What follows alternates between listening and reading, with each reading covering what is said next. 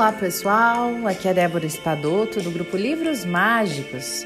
E nós estamos lendo o livro A Morte é um Dia que Vale a Pena Viver.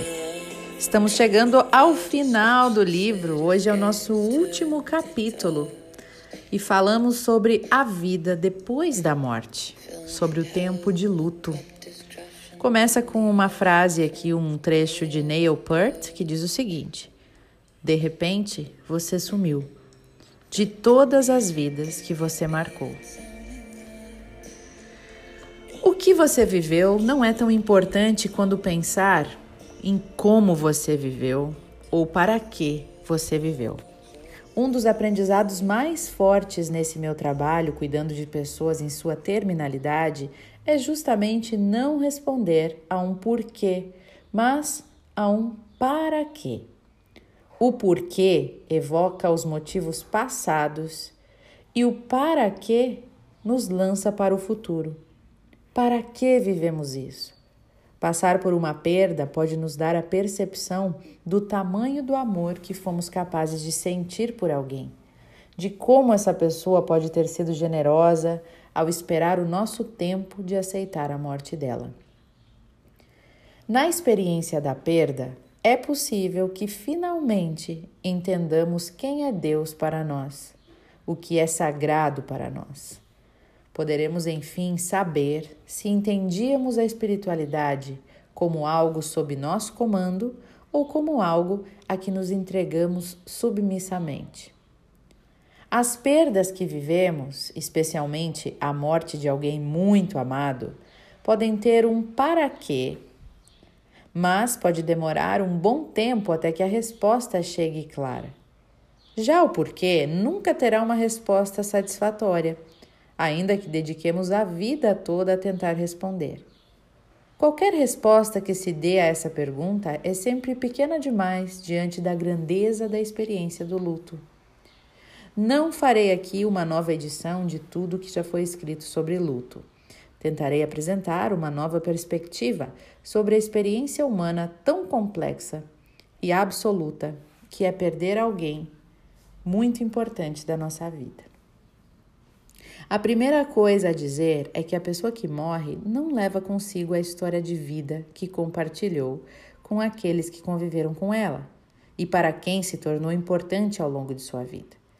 Não existe a possibilidade de haver uma morte absoluta de desintegração de todas as dimensões de um ser humano cuja existência teve algum sentido na vida de outros seres humanos. Quando a morte acontece, ela só diz respeito ao corpo físico. O meu pai morreu, mas ele continua sendo meu pai. Tudo que me ensinou, tudo que me disse, tudo que vivemos juntos continua vivo em mim. As duas únicas verdades com que preciso aprender a lidar a partir da morte dele são estas: primeiro, que ele se tornou invisível, e segundo, que não teremos um futuro compartilhado na nossa relação. Haverá momentos em que eu pensarei nele e sentirei muita saudade, e refletirei sobre os conselhos que ele me daria diante de dilemas que ainda virão. Mas, a depender de como eu decidir viver o meu luto por sua morte, eu saberei encontrá-lo dentro de mim nessas experiências que ainda me aguardam.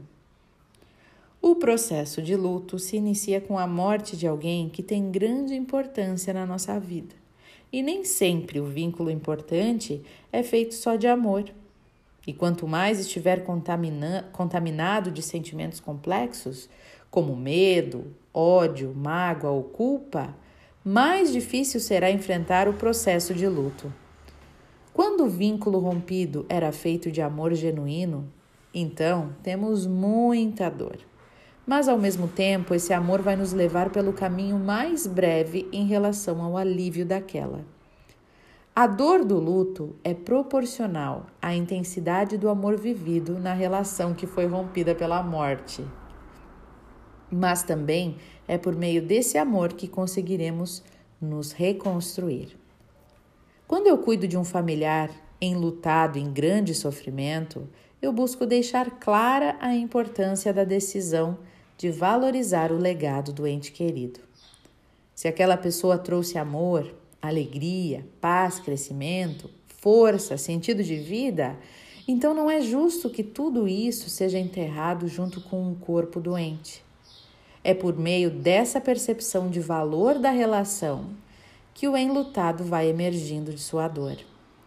Tecnicamente falando, luto é o processo que sucede o rompimento de um vínculo significativo. A experiência de perder alguém importante tira de nós a percepção que cultivamos sobre a estabilidade, sobre a segurança do nosso mundo presumido, sobre a nossa ilusão do controle. Quando perdemos definitivamente a conexão com alguém importante, alguém que para a nossa vida representou um parâmetro de nós, é, alguém que para a nossa vida representou um parâmetro de nós mesmos, é como se nós nos privássemos da capacidade de reconhecer a nós mesmos. Ao longo da vida, não recebemos nenhum tipo de educação para sermos quem somos.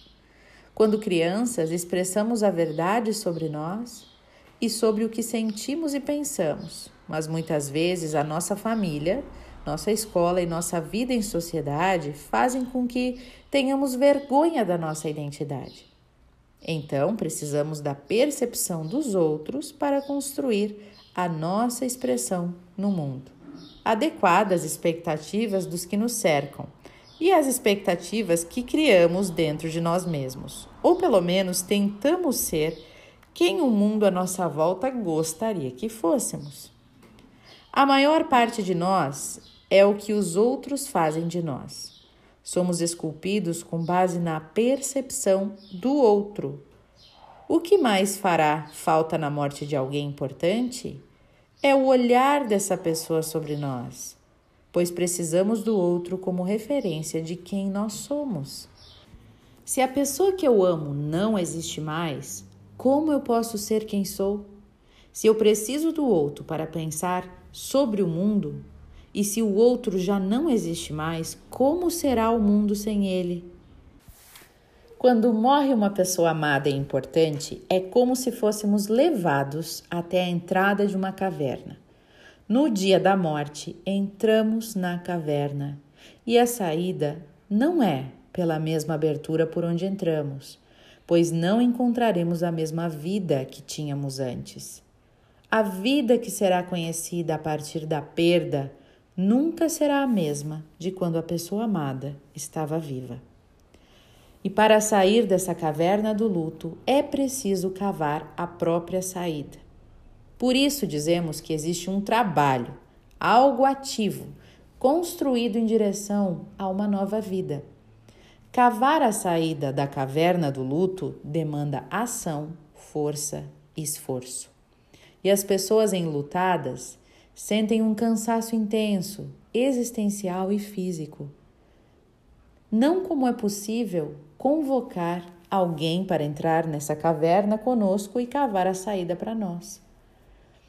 A reconstrução da nossa vida, ou seja, o reencontro com o sentido dela a partir da perda de alguém muito importante, se dá ao longo do processo de luto. Essencialmente, o luto é um processo de profunda transformação. Há pessoas que podem transformar a nossa temporada na caverna em um período menos doloroso, mas não podem fazer o trabalho por nós. A tarefa mais sensível do luto é restabelecer a conexão com a pessoa que morreu por meio da experiência compartilhada com ela. A revolta, o medo, a culpa e outros sentimentos que contaminam o tempo de tristeza acabam prorrogando a nossa estadia na caverna e podem nos conduzir a espaços muito sombrios dentro de nós. Durante a doença da pessoa querida, provamos uma experiência antecipada de luto, na qual é possível experimentar pensamentos sobre como será a vida sem aquela pessoa. E nesse tempo de elaboração antecipada da perda, as pessoas ao redor do paciente podem ter chances maravilhosas de curar emoções corrosivas, trabalhando o perdão, a gratidão, a demonstração de afeto, o cuidado. O amor genuíno, puro e pleno de verdade entre dois seres, deixa ir e liberta. Qualquer outro sentimento deve morrer com o corpo. Tudo o que aprendemos com aquela pessoa que morreu permanece dentro de nós. No tempo de luto, se nos dedicamos à cura da dor pela perda, conseguiremos avaliar com clareza tudo que foi vivido e tudo que aquela pessoa e aquela relação trouxe de positivo à nossa vida. Poderemos oscilar entre dois extremos. Essa oscilação, conhecida como processo dual de luto, foi descrita por Strobe e Schultz, autores reconhecidos no estudo dessa área. No processo dual do luto, há momentos em que estamos totalmente mergulhados na dor, no sofrimento, pela morte da pessoa que amamos. E no outro extremo, estamos imersos na realidade, no dia a dia, lidando com questões do cotidiano que podem ou não estar relacionadas à perda, como doar as coisas da pessoa, resolver problemas burocráticos, como encerrar conta do banco, telefone, inventário, etc. E no momento extremo da dor vem a tristeza, o choro, o desespero, a raiva. Todos esses sentimentos devem ser aceitos e experimentados. Quando me perguntam se podem chorar, eu digo: chore, mas chore muito mesmo. Deixe o corpo inteiro chorar, estremeça, grite, deite na cama, esperneie, permita-se Abra-se a esse encontro pleno com a dor. Aceite essa condição. E é mágico como a dor passa quando aceitamos a sua presença. Olhemos para a dor de frente, ela tem nome e sobrenome. Quando reconhecemos esse sofrimento, ele quase sempre se encolhe. Quando negamos, ele se apodera da nossa vida inteira. Não existe nada de errado em ficar triste, pois a tristeza é uma experiência necessária para todo o processo de luto saudável. Apesar de vivermos sobre uma falsa impressão de que temos obrigação de estar sempre sorrindo e felizes, não é proibido, proibido ficar triste. Se as pessoas à nossa volta nos cobram demais a superação, entendamos que elas sofrem por nos ver sofrer. Como não sabem estar ao nosso lado durante essa fase e como não sabem como reagiriam se estivessem no nosso lugar, lutam com todos os argumentos para tirar a dor da nossa frente. E a maioria das pessoas não sabe lidar com a tristeza de quem está perdendo uma pessoa importante, e muito menos lidar com o sofrimento de quem acabou de perder alguém. Querem que um enlutado vá ao médico e logo comece a tomar antidepressivos. Querem abreviar o tempo da dor, mas o uso indevido de medicação antidepressiva ou calmantes no período de luto pode levar o enlutado a uma anestesia emocional de repercussões devastadoras.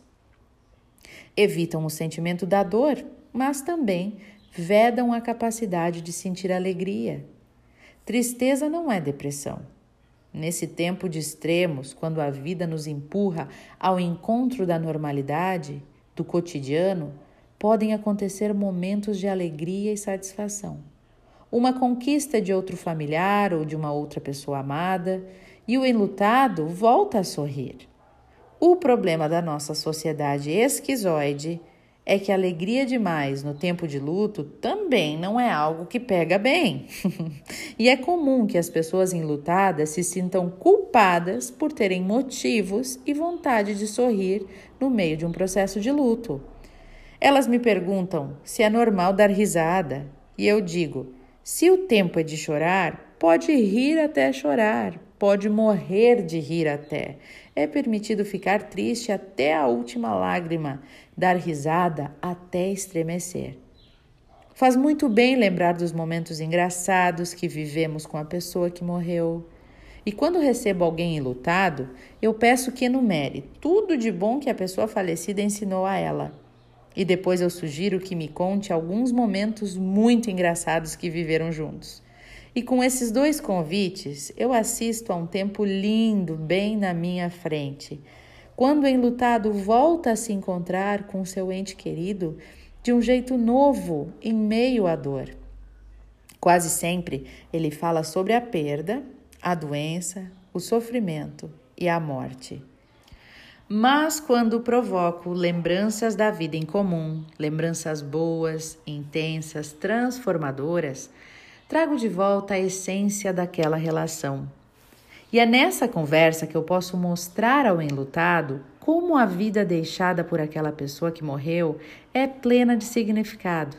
Afinal, o aprendizado e a história em comum não morrem nunca. O enlutado jamais será privado das lembranças e dos sentimentos. O amor não morre com o corpo físico. O amor sempre permanece. Se você perdeu ou está perdendo alguém que ama muito, faça esse exercício. Enumere o que aprendeu e, em seguida, relembre dias muito engraçados com aquela pessoa. Medite sobre as risadas altas que essas lembranças desencadearão. As lágrimas que você vai verter neste exercício aliviarão muito a sua dor. As lágrimas são feitas de água salgada, como o mar. Chorar essa emoção é como tomar banho de mar de dentro para fora. Tudo pode morrer, exceto o amor. Só o amor merece a imortalidade dentro de nós. E a autora encerra agora com uma passagem de Rainier Maria Hilke, Rainer Maria Hilke, que diz o seguinte: As coisas em geral não são tão fáceis de aprender e dizer como normalmente nos querem levar a acreditar. A maioria dos acontecimentos é indizível, realiza-se em um espaço que nunca uma palavra penetrou. E mais indizíveis do que todos os acontecimentos são as obras de arte, existenciais existências misteriosas, cuja vida perdura ao lado da nossa, que passa. Eu espero muito que este livro tenha tocado o coração de vocês, assim como tocou muito o meu. Eu aprendi muito com este livro, me emocionei muito com esse livro e foi um momento de grande reflexão é, de toda a minha vida. E eu agradeço essa médica, a doutora Cláudia Arantes Quintana, que se propôs a ler, a escrever para gente, né, um texto tão lindo é, e nos contar sobre a história dela e fazer com que a gente, a partir dos ensinamentos e do trabalho dela, é, junto com a morte, fazer com que a gente aprenda como viver melhor. E eu espero de verdade, do fundo do meu coração, que esse livro tenha te trazido é, um, um momento de reflexão tão grande que possa transformar a sua vida, que possa te fazer refletir sobre as suas decisões atuais e se perguntar se essa é realmente a vida que você gostaria de estar levando. Se você está onde gostaria de estar, se você está fazendo o que gostaria de estar fazendo e se você está feliz. Se você ama o que faz e você ama o relacionamento que tem com as pessoas à sua volta. Você ainda pode fazer as escolhas, você ainda pode escolher. E eu não podia encerrar de outra maneira esse áudio, né, se não dessa forma que eu vou fazer agora. Lembrando que o grupo agora ficará aberto por uma semana até nós retornarmos com um novo livro. Ótimas reflexões. Voltem escutem novamente sempre que for preciso. Recomendem aos seus amigos. Acho super importante que as pessoas saibam sobre essas histórias, né? Sobre esse livro lindo e inspirador. E para quem quiser me seguir, estou no Instagram com Débora com h.espadoto e também no YouTube, canal Livros Mágicos e no Spotify, canal Livros Mágicos, que é onde vocês encontram todos os áudios que eu já li que é provavelmente onde esse áudio você deve estar ouvindo agora, tá bom? Não podia encerrar de outra maneira senão com esta música. Um beijo no seu coração. Amo muito vocês. Prestem atenção na letra. Ótima reflexão e até o nosso próximo livro. Devia ter amado mais, ter chorado mais, ter visto o sol nascer. Devia ter arriscado mais e até errado mais. Feito o que eu queria fazer. Queria ter aceitado as pessoas como elas são. Cada um sabe a alegria e a dor que traz no coração. O acaso